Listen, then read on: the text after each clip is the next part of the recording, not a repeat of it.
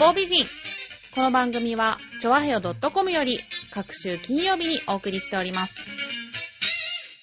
この番組は、音楽、美術、スポーツから、ボランティア、地域活動などジャンルを問わず、多方面で活躍するゲストを紹介する番組です。タイトルの八方美人は、韓国語では褒め言葉で、多彩多芸、彩色兼備などという意味です。はい、今回はこんな方をゲストにお迎えしております。はい、女優の柳川春菜です。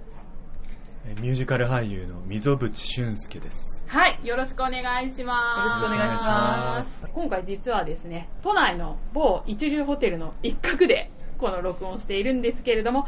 はじめに春菜さんの方から、はいえー女優ということで、はい主にどんな活動をされてるんでしょうか？えっ、と、私は、えー40過ぎてまして、実は。あ、そうなんですか。はいいいんですか？そんな年齢いきなしばらしちゃって。いいんです。高校時代に演劇部だったんですね。はい。それで女優の道を目指したかったんですけれども、うん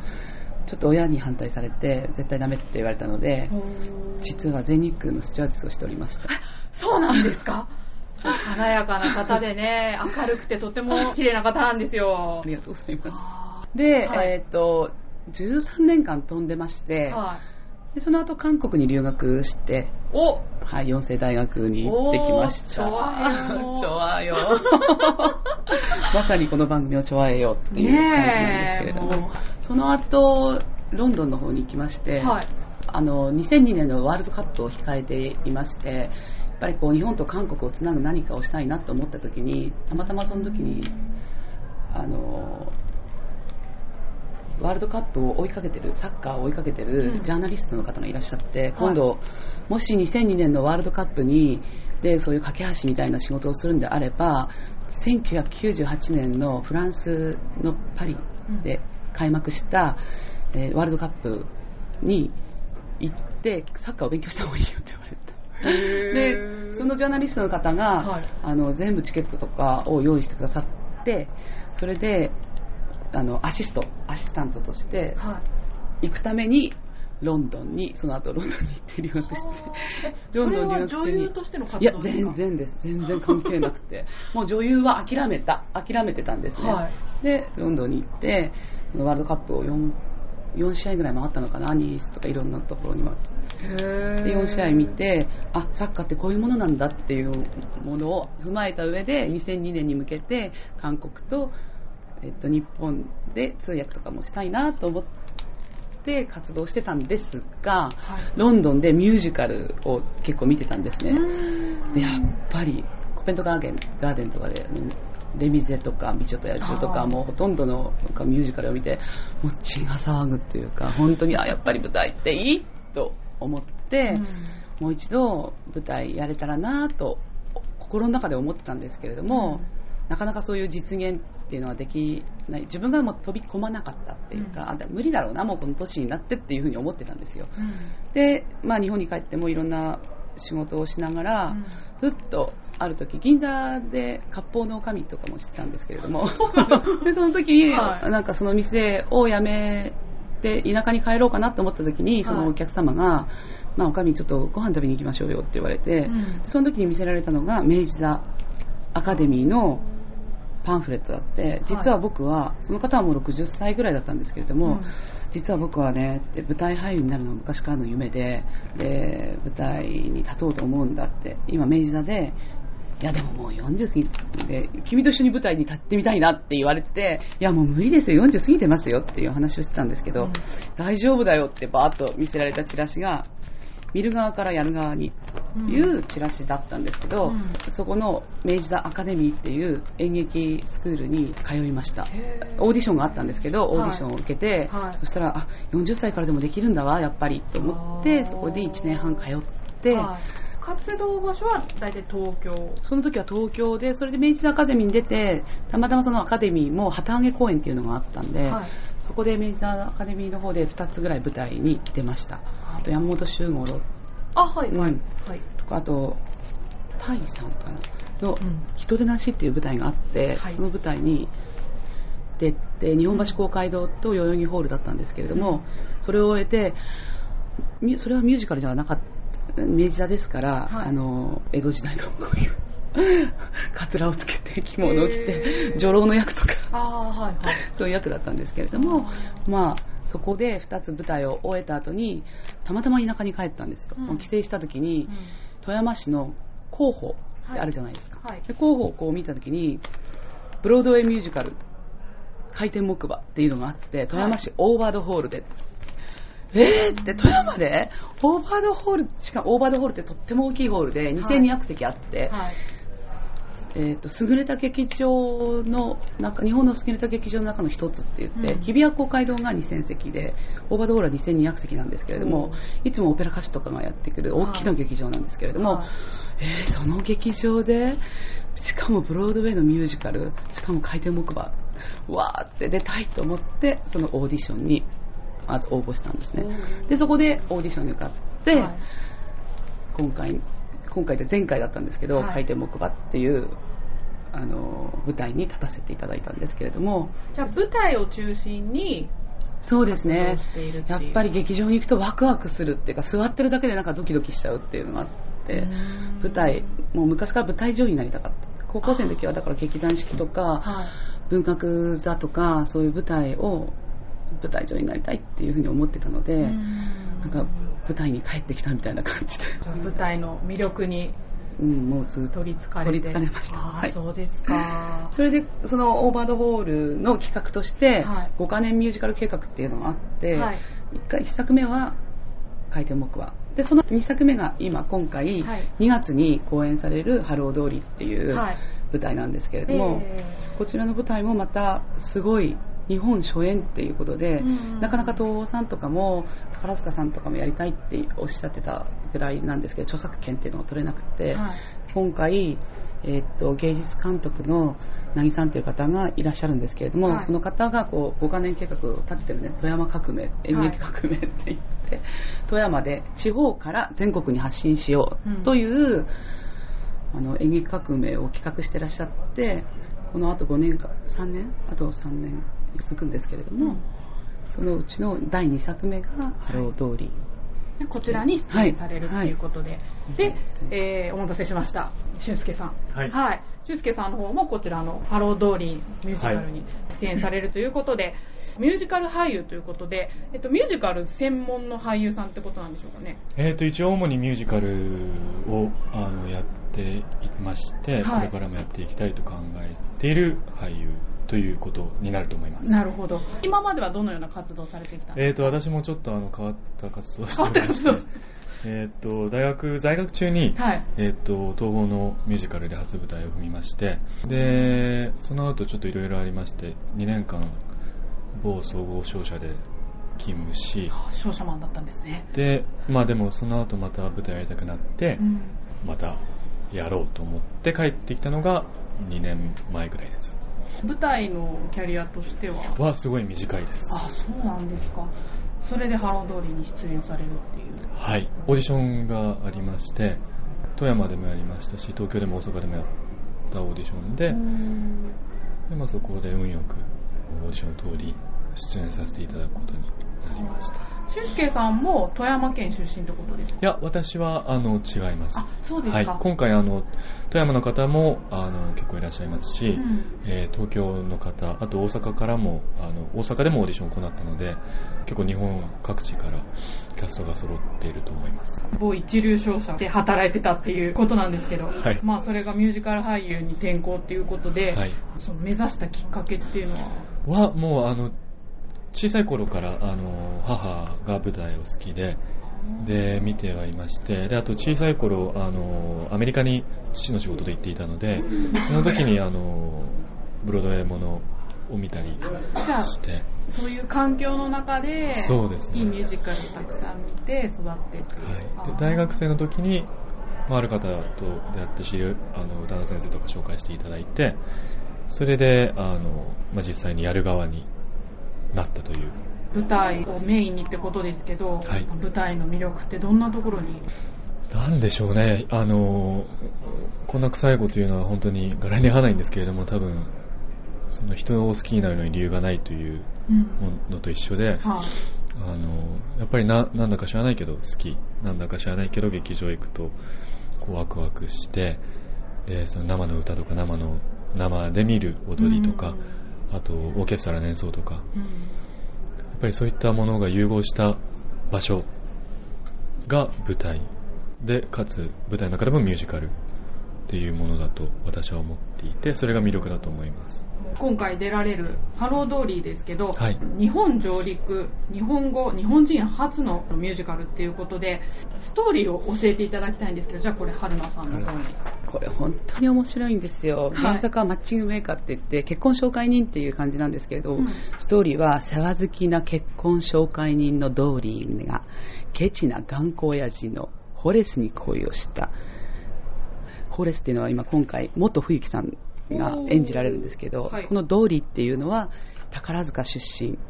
である剣みゆきさん。月組のトップスターで男性役をやってらっしゃいました。素敵な方ですよ。本当に。男役をしてるから。だからこう男が男ってどんなにどんなかっこいい男ってどんなんだろうって言った時にその剣さんを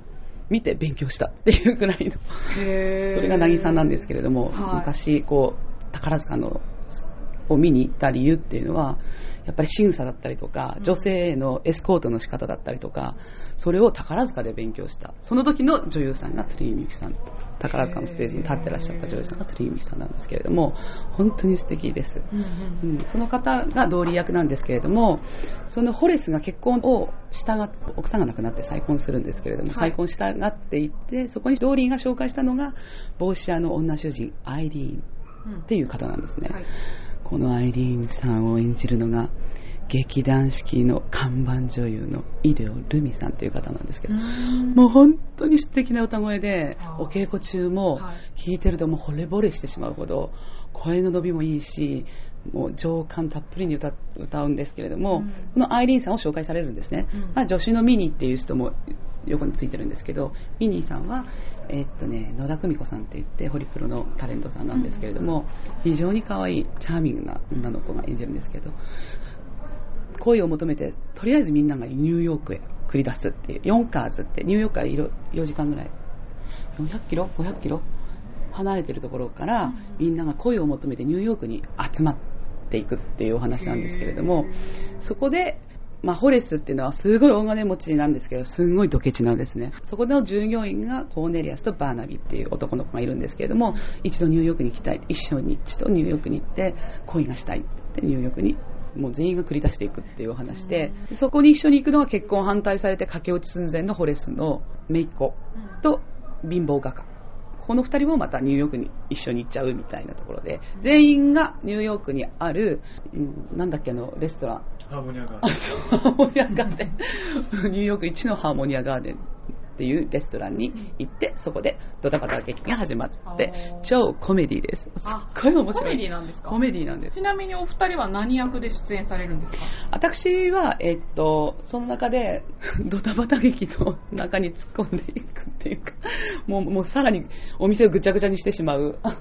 アーネスティーナっていう自由奔放な女の子っていうか、女の子、女の子ではないですよね。自由奔放な女性を演じます。あの頃のニューヨークっていうのは女性たちって、女性も男性です、もうそうなんですけれども、こう殻に閉じこもってて、まあ、と恋をしたくても飛び出したくてもなかなかそういうふうに自分の殻を抜け出せないっていろんな人の固定観念とか、ね、世間の目とかがあって自分たちのっていう自分の殻から抜け出せないだけど私アーネスティーナだけはなんだか。自由奔放に生きてる人なんですよ、うん。誰に遠慮がいるものかみたいな感じで。イメージが合ってるような。あそうです。気がします。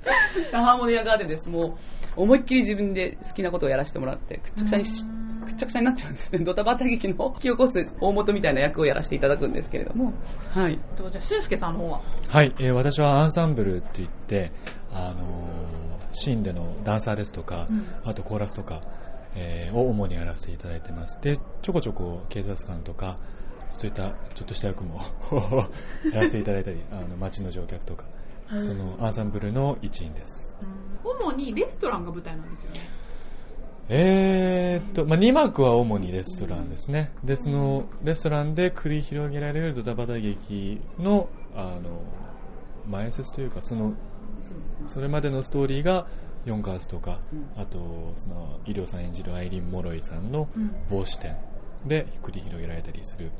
ような感じです。上演場所が富山市っていうことで、富山でしか行われないんですよね、これは。そうなんですね。でも練習場所は東京。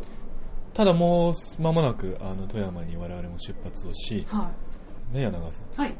えっと、全国オーディションで皆さん集まったキャストの方々なので、えっと、東京の方とか東宝の方だったりとかいろいろ、ね、劇団四季出身だったりとか、うん。舞台芸術学院でしたっけ、うん。出身の人とか全国で活動してらっしゃる方が多いので、うん。一応三鷹で今までは、えっと、12月の最初頭から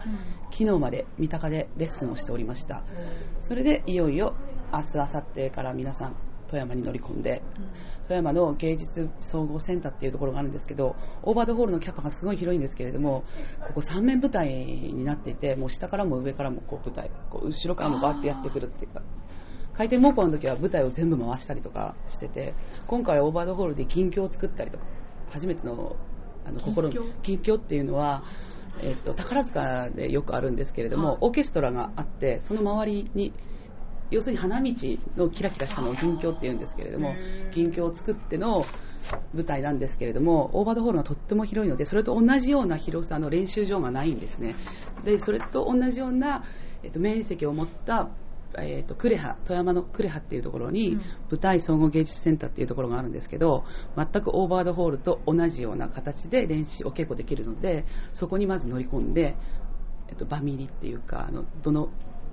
歩数だったりとか、どの位置であとキャキャパシキャキャパシティの広さで声の大きさトーンだったりとかをまずそこで1週間練り込んで、えーっと10日前に今度はお本番10日前にオーバードホールに乗り込んでレッスンということです。今まで三鷹のレッスンはレッスンあの小さいので、うん。なかなかそういうところまでまで手が届かなかったんですけれども本格的にもう16日から全員キャスト全員が富山にして富山でのレッスンにこれから入ります。はい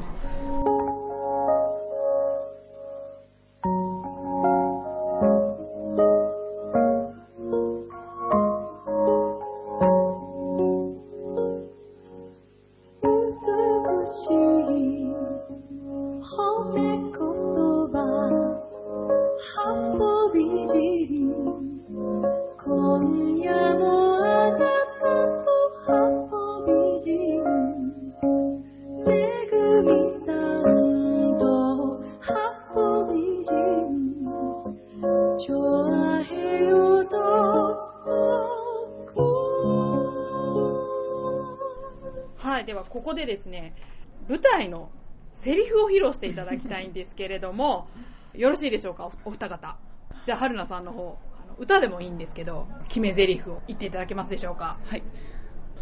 愛しのラジオグレイディ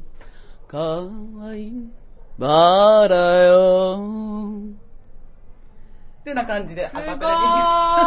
ラあのこれだけ聞くとすごい素晴らしい感じなんですけど、実は、あの、劇中ではね、ちょっと面白い展開になる直前に、あの、歌われる曲なんで、そうなんですか？もうい結構笑いポイントなんですよね。すごい格好をされていて、このチラシの写真の格好とあ、違うんです。それはあの、美しい柳川さんなんですけど、はいもうだいぶもうカツラもすごいことになって、メイクもすごいことになってっていう、へもーう、いるだけで場をさらうようなね。あ、そうなんですね。あ、じゃあもう完全にそっちのキャラなんですか？まあ、それは詳しくはね、富山に来ていただい なるほど。て、はい。ね、見せて皆さんにもお見せしたいんですけれども。見えないですね。見えないですね私実はこんな感じになります。今素敵な写メを見せていただきまして。誰だかわかんないですねこれ。あのだいぶ、えーチラシの写真とはねだいぶ違う感じで素敵な歌声を楽しみに。は皆さんぜひいらしてくい。ねまあ、お近くの方はいらっしゃいましたらねぜひ富山まで。あのお魚もすごい美味しい時期で富山市って本当にいいとこなんですよ。お魚も美味しいお酒も美味しい、お姉ちゃんも綺麗これ自分で自分を褒めました。自画自賛。それじゃないと女優やっていけないそう、わよねあ、素晴らしい。素晴らしい。そろそろじゃあはい締めに入りたいと思いますけれども今後どんな女優または俳優になりたいかということでじゃあ最初に俊介さんの方からはい。えーっと、やはり私は、あの、会社を辞め、キャリアも、キャリア言ってはあれですけど、まあ2年ぐらいしかないので、まずはいろんな舞台を踏ませていただいて、で幸いこの1年2年でもいろんな縁にも恵まれましたので、あの、今後とも努力を惜しまずに、あの、大きい舞台を目指して頑張っていきたいと思います。あと、ちなみに、俊介さんは今までどういう舞台にえーと、その初舞台が東宝のウェディングシンガー、今ここにいるすぐ近くの偽劇場であのやってたウェディングシンガーというブロードウェイミュージカルで初舞台で、で、その後あの、ライブとかもさせていただきましたし、あとあの、小さめの劇場で、クモンナのキスっていうミュージカルもやらせていただいたり、あの、まあ、ライブとかコンサートとか、あの、ミュージカルとかを、に出演させていただいております。コンサートっていうのは歌のみですか？そうですね。もう、恐れ知らずに何をやってるかって感じですけど。でも、いい声してますよねや全然。ちょっと歌声ね、披露して。いやいや、もうそうそう。あの、ぶ、ぶ、ドゥリドゥドゥリ歌えば歌ってほしいなじゃあ、春菜さんも一緒に。でも俊介さんの声俊介がさんのチャラチャハロードリやハロードリ君にあれ？君がいて幸幸せさー。お茶目なみ間違いもねしたりして。いややっぱ素敵な。声がね。いいでしょ喋り声も素敵ですよ。うん。とんでもないです、何もかも素敵だわしすごいよいしょしますね。ありがとうございます。ありがとうございます。じゃあ続いて、春菜さん、今後どんな女優を目指したいか。はい、なんか私は今本当に幸せなんです。なぜかって言ったらこの作品に恵まれて、今お稽古しててもカンパニー仲間も本当にみんな一生懸命で幸せなので、もうこれを精一杯やれば次またやってくるって思ってるんですね。もういつも目の前にあることを精一杯やるとまた次の道が開けてくるっていうふうに思ってるので、とりあえずこれを一生懸命やって、あとは富山でのその5カ年ミュージカル計画、5カ年計画でミュージカルをやる予定で作品はまだわからないんですけど、今これをめ一生懸命やれば、また目の前にオーディションがあればそれに目指して、それをどんどんどんどん一作一作一生懸命やっていけば、自然に振り返った時に階段ができてるんだろうなって思うんです。最終的にはなんか、ハロー・ドーリーやったりとかして、とか言って。素敵な役なんですよね、剣さんの役っていうのは。でもまだまだ未熟ですので、うん、ああ、いつかやれたらいいなって、うん、思ってます。ハロー・ドーリーの告知をお願いします。はい、えー、オーバードホール開館15周年記念公演、えーハロー・ドーリー、えー富山市芸術文化ホールのオーバードホールにて、えー2月3日、4日、5日の3日間、えー計4公演、えー上演しておりますので、えー皆様ぜひいらしてください。はい。じゃあ、こちらのサイトもリンクしておきますので、興味のある方、ぜひアクセスしてください。というわけで、今回のゲストは、柳川春菜です。と、溝口俊介でした。はい、この二人においでいただきました。どうもありがとうございました。ありがとうございました